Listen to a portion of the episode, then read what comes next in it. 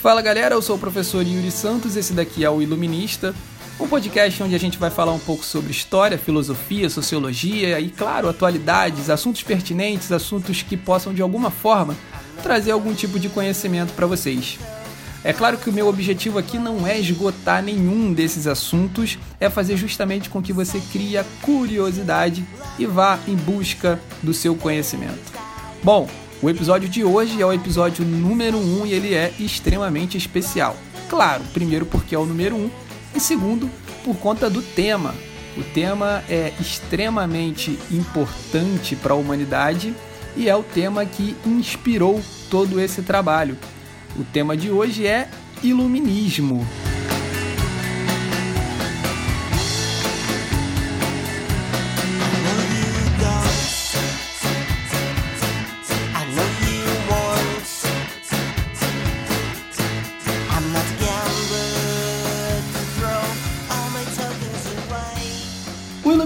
Foi um movimento intelectual surgido na Europa por volta do século 17. Ele vai ser iniciado ali na França, mas vai logo se espalhar por toda a Europa. Segundo o filósofo Immanuel Kant, o iluminismo é o processo de esclarecimento a partir do qual o ser humano sairia de sua menoridade graças ao uso da razão e ao exercício da liberdade de pensamento.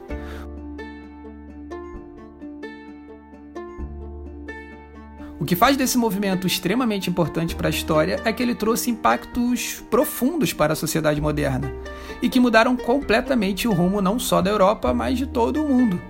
O pensamento iluminista está na base do pensamento ocidental moderno.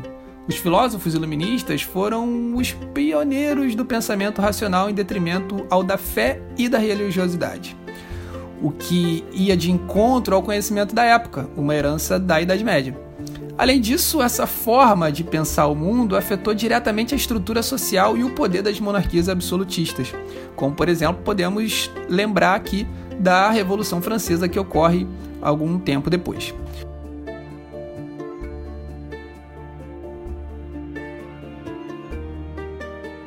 Você provavelmente já ouviu alguém se referindo à Idade Média como a Idade das Trevas. Pois saiba que esse termo foi criado justamente por esses filósofos iluministas, que queriam de qualquer maneira romper com a herança medieval. Hoje nós sabemos que essa alcunha não se confirma, uma vez que um período tão longo como foi o da Idade Média não pode ser reduzido a um momento da história onde nada aconteceu de importante, como acreditavam os pensadores iluministas do século XVII. A Idade Média ela é um momento onde nós temos avanços culturais, filosóficos, arquitetônicos, enfim. Então a gente não pode simplesmente reduzir ao que os iluministas chamavam de Idade das Trevas. As ideias iluministas elas vão se difundir principalmente através da burguesia e o que explica esse fato é o contexto social da época. Naquele momento, a Europa vivia um caldeirão de contradições, e essas contradições eram cada vez mais evidentes. Os estados europeus ocidentais eram o centro econômico mundial, isso graças aos burgueses e trabalhadores. No entanto, esse poder econômico da burguesia não era refletido na política, ou seja, a burguesia até possuía dinheiro, mas não detinha poder político. Soma-se a isso o crescente número de miseráveis na Europa e temos então a origem da crítica aos governos absolutistas da época. A partir daquilo que chamamos de revolução científica, vemos uma série de pensadores pregando o uso da razão, da observação, da experimentação como mecanismos para compreender o universo. Isso possibilitou que as pessoas deixassem de acreditar que o conhecimento fosse um dom atribuído a Deus e passassem a perceber o conhecimento como algo que poderia ser alcançado. Entre esses filósofos temos René Descartes, por exemplo, que criou aquilo que nós vamos chamar de ceticismo metodológico, um método do conhecimento que se baseia na dúvida. Segundo Descartes, a cada dúvida retirada, novas dúvidas surgirão e seria possível dessa forma alcançar um conhecimento seguro a respeito de um determinado assunto. Outra forma de pensar o conhecimento foi desenvolvida pelo inglês John Locke.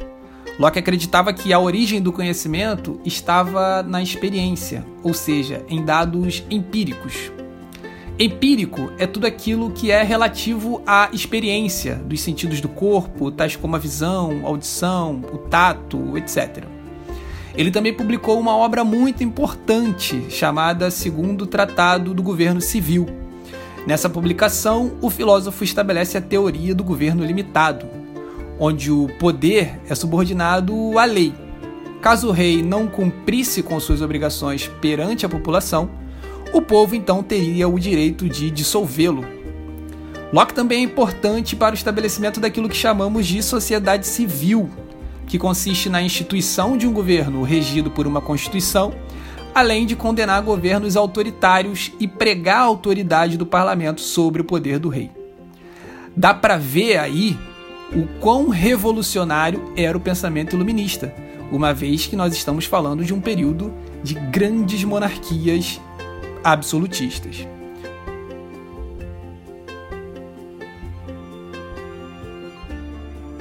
Outros pensadores iluministas são Voltaire, Montesquieu, Rousseau, Adam Smith, todos eles também muito importantes para o movimento. Voltaire, por exemplo, assim como Locke, era a favor de um governo limitado. Ele era defensor da burguesia e do direito à liberdade, Defendia a liberdade de imprensa, religiosa, além da cobrança justa de impostos e diminuição dos privilégios da nobreza e do clero. Apesar de suas críticas, Voltaire duvidava da capacidade de administração por parte das pessoas mais pobres e por isso não defendia a participação popular na política. Segundo ele, essas pessoas mais pobres possuíam uma predisposição ao misticismo e ao fanatismo. Percebe-se aqui então uma diferença que era dada entre aqueles que eles consideravam pessoas capazes e os incapazes.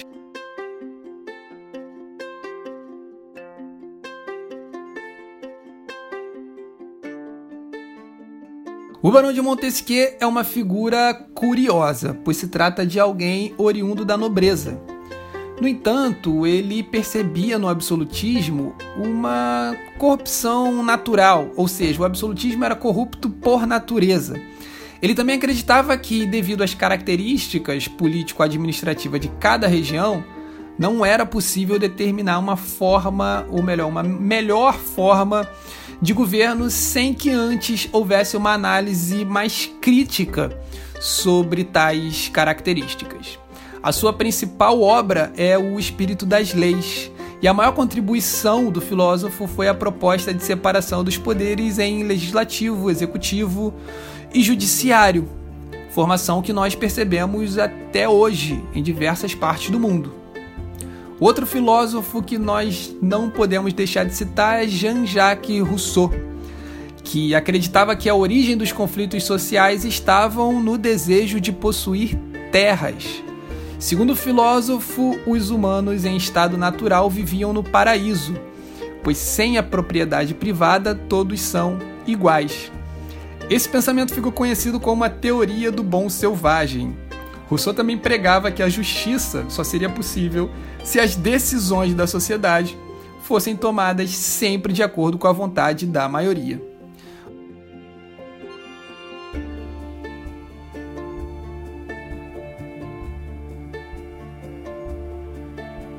Do ponto de vista econômico, o iluminismo deixou como herança o chamado liberalismo econômico, que consiste no fim da intervenção do Estado na vida pública e privada. Esse ponto de vista foi prioritariamente defendido pelos fisiocratas, que acreditavam que as regras impostas pelo Estado uh, simplesmente impediam a expansão da economia. Esses críticos são responsáveis pela expressão laissez-faire, laissez-passer, Le Monde va de lui-même, que significa deixar e fazer, deixar e passar, o mundo caminha por si só. É claro que com uma pronúncia muito melhor que a minha. O principal expoente do liberalismo econômico, considerado o pai da teoria, é Adam Smith, um filósofo escocês que, entre outras coisas, dizia que o trabalho era a verdadeira fonte de riqueza. Ele também era adepto ao laissez-faire, mas entendia que havia a necessidade de um governo que fosse capaz de prevenir a injustiça, incentivar a educação e proteger a saúde pública. Ou seja, Adam Smith acreditava na presença do Estado, mas de maneira resumida, uma maneira que não fosse possível, por exemplo, a intervenção na economia. Entre as teorias de Adam Smith está a divisão do trabalho. A partir da especialização do trabalho em todas as nações, a produção de bens seria aperfeiçoada, o mundo se tornaria uma grande oficina e seria possível a solidariedade entre os homens e as nações. Entre as principais invenções do período estão o termômetro, a régua de cálculo, as máquinas de calcular, relógios precisos, microscópio, máquinas para bombear água e ar e, claro, a famosa enciclopédia. A enciclopédia foi uma forma desenvolvida por Diderot e D'Alembert, uma dupla de filósofos também do século XVIII, que resolveram então reunir todo o conhecimento adquirido até então em uma só obra, uh, o que serviria então de guia prático do conhecimento. Muitos de vocês não tiveram contato com nenhuma enciclopédia, mas provavelmente utilizam e muito uma de suas variações mais modernas. Eu estou falando da Wikipedia, né, ferramenta aí que nós utilizamos vez ou outra através da internet. O iluminismo, como eu disse no início do podcast, ele influenciou muitos movimentos mundo afora. É, e ele influenciou movimentos de grande repercussão, como o caso, por exemplo, da independência norte-americana e da Revolução Francesa. Dois tópicos que provavelmente estarão por aqui em outras ocasiões, quem sabe até com episódios especiais sobre os temas. Mas essa influência chegou também aqui no Brasil, e de maneira curiosa, eu diria, uma vez que os brasileiros tomaram conhecimento sobre o iluminismo basicamente através de obras contrabandeadas aqui para a colônia. Mas não foi só através de contrabando. Os estudantes brasileiros que naquele momento estudavam em Coimbra, Universidade Portuguesa, também tiveram contato com as ideias iluministas podemos dizer quase que direto da fonte, e passaram a difundi-las aqui em terras tupiniquins. O sistema colonial passa a ser extremamente questionado e a pressão por mudança é cada vez maior. Sendo assim, o movimento das luzes influenciou a Inconfidência Mineira e a Conjuração Baiana no século XVIII e, posteriormente, a Revolução Pernambucana no século seguinte.